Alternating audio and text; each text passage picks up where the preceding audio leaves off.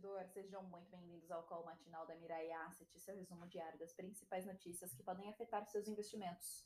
Eu sou Fabrícia Lima e vamos aos destaques de hoje, 15 de dezembro de 2022, quinta-feira. Nos Estados Unidos, na reunião do FONC, optou-se por desacelerar o ritmo de ajustes da taxa de juros a 0,5 ponto percentual, mas em discurso, Jerome Powell acabou por rejeitar uma inclinação mais dovish, ao afirmar que a taxa de juros deve se manter elevada por tempo prolongado. Isso acabou por derrubar os mercados em parte do dia de ontem. Hoje, várias reuniões de política monetária estão marcadas, com destaques uh, para as do Bank of England e do Banco Central Europeu, devendo sancionar novas altas de juros em 0,5 ponto percentual. Na China, o popular Bank of China optou por manter suas taxas estáveis enquanto os dados de produção industrial e vendas de varejo vierem mais fracos. No Brasil, o cenário segue cercado de incertezas, com o Banco Central assumindo uma postura mais cautelosa, e tudo se torna mais turvo com a lei das estatais e o déficit uh, e o difícil trâmite uh, da PEC de transição. Em paralelo às complicadas negociações em torno das emendas RP9 no STF, tratando das emendas uh, de relator.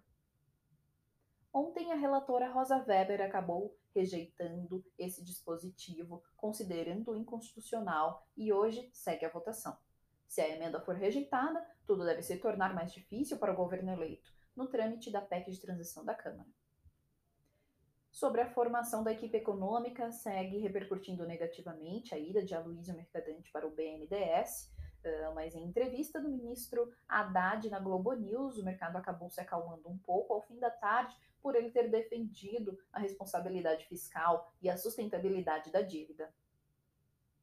Disse também que pretende anunciar uma nova proposta de âncora fiscal em substituição ao teto de gastos logo no início de 2023 e também colocar, aspas, a casa em ordem, fecha aspas.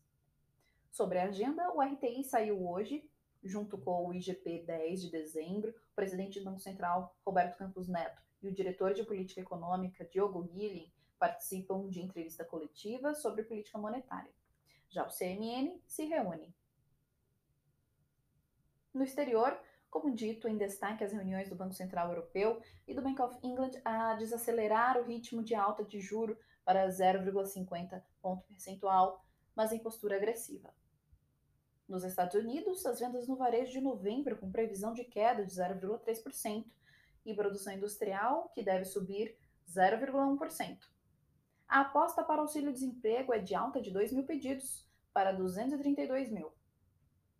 No mesmo horário, a atividade industrial em Empire State deve vir em menos 0,5% em dezembro, revertendo o dado positivo de novembro, que foi de 4,5%.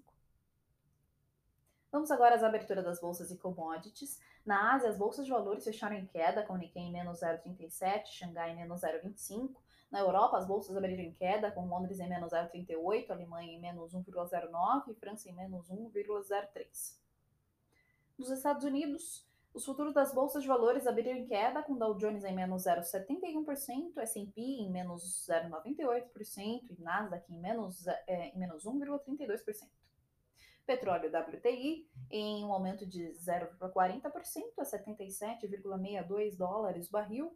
Petróleo Brent com aumento de 0,37% a 83,09 eh, dólares o barril. E o minério de ferro Dalian com aumento de 3,23% a 118,99 dólares a tonelada. E esses foram os destaques de hoje. Espero que vocês tenham um ótimo restinho de semana, uma ótima quinta-feira e uma ótima negociação. Até mais.